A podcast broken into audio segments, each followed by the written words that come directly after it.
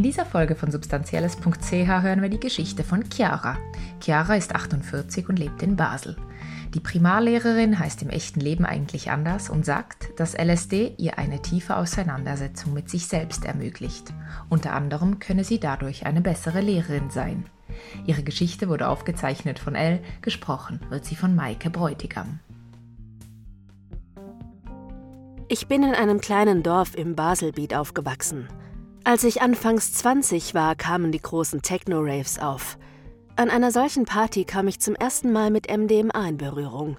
Jemand bot mir eine Pille an und ich nahm sie. Diese Nacht war ein überwältigendes Erlebnis. Ich fühlte mich jung, frei und liebte es, Party zu machen. Bald ging ich jedes Wochenende aus und konsumierte regelmäßig. Meine Mutter bemerkte natürlich, dass ich montags immer übernächtigt war. Sag mal, du nimmst aber nicht etwa Drogen? Fragte sie mich einmal. Diese Suggestivfrage konnte ich nur mit Nein beantworten. Sie hat nie mehr nachgefragt. Natürlich drangen in dieser Zeit Horrorstories vom Platzspitz zu mir durch. Aber ich abstrahierte das komplett. Diese Geschichten hatten nichts mit mir zu tun. Mein Leben funktionierte nach Plan.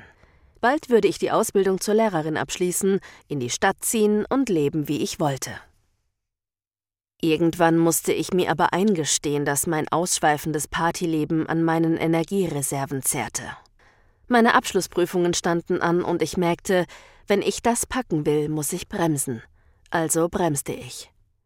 Ich bestand die Prüfungen und trat meine erste Stelle als Lehrerin in Liestal an. Meinen Beruf nahm ich sehr ernst.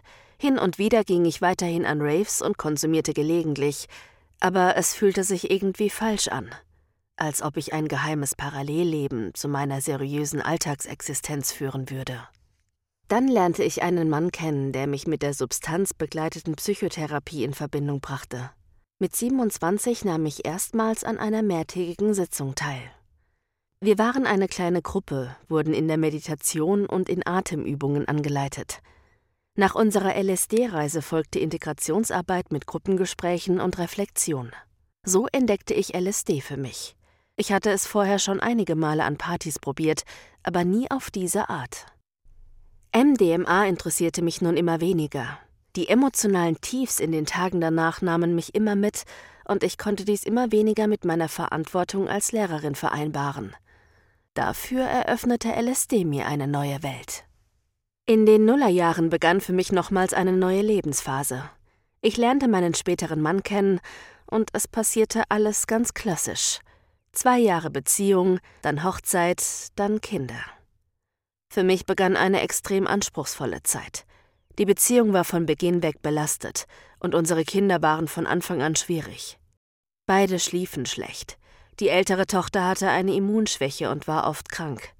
Ich managte alles, den Mann und seine Launen, die Kinder und ihre Schwierigkeiten. Meine eigenen Bedürfnisse wahrzunehmen hatte ich mir regelrecht abtrainiert. Irgendwann brach ich zusammen. In der Psychiatrie kam ich an meinen absoluten Tiefpunkt. Allmählich realisierte ich, dass ich mein Leben neu ausrichten musste. Ich machte eine Psychotherapie und begann mich auf eine Reise zu mir selbst. Ich begann eine yogische Lebensweise anzunehmen, meditierte regelmäßig, las viel und sorgte für genügend Schlaf. So lernte ich meine Bedürfnisse wieder wahrzunehmen und zu akzeptieren, wie sich mein Leben entwickelt hatte. Diese tiefe Auseinandersetzung mit sich selbst kann auf verschiedene Arten stattfinden. Manche Menschen erleben dies durch Reisen oder bei einem Marathonlauf. Meine Substanzerfahrungen haben dazu beigetragen, dass sich mein Blick auf die Welt nachhaltig verändert hat. Sie haben mir Zugang zu meiner Spiritualität ermöglicht und mir geholfen, mich im großen Ganzen wiederzufinden. Sie waren ein kleiner, aber wichtiger Teil meines Heilungsprozesses. Gegenüber meiner Psychiaterin sprach ich meinen Konsum nie an. Ich befürchtete, dass sie ihn problematisieren und wir uns zu stark damit beschäftigen würden. In meiner Therapiestunde wollte ich mich aber mit meinen Problemen und meiner Beziehung auseinandersetzen.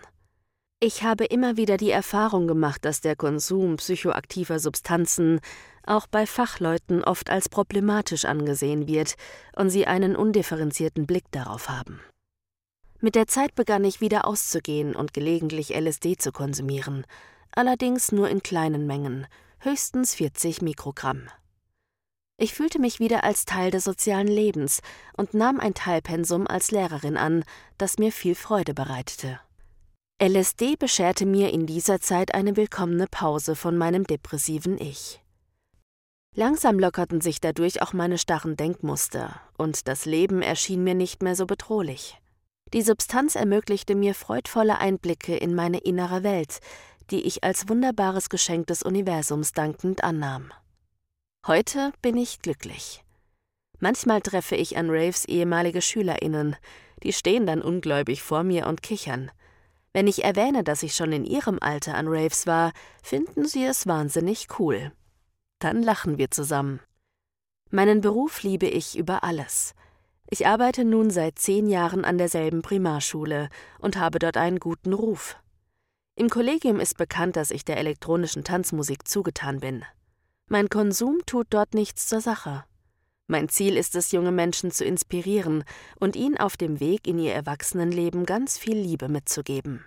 Darin fühle ich mich bestätigt und wertgeschätzt. Darum fühlt es sich heute auch nicht mehr so an, als ob ich ein Parallelleben führen würde. Ich fühle mich immer mehr bei mir angekommen und verwurzelt, und dadurch kann ich eine bessere Lehrerin sein. Mehr Geschichten findest du auf unserer Webseite substanzielles.ch. Weitere Infos zu unserem Projekt und wie du uns unterstützen kannst in den Show Notes. Die Musik für diesen Podcast kommt von Blue Dot Session.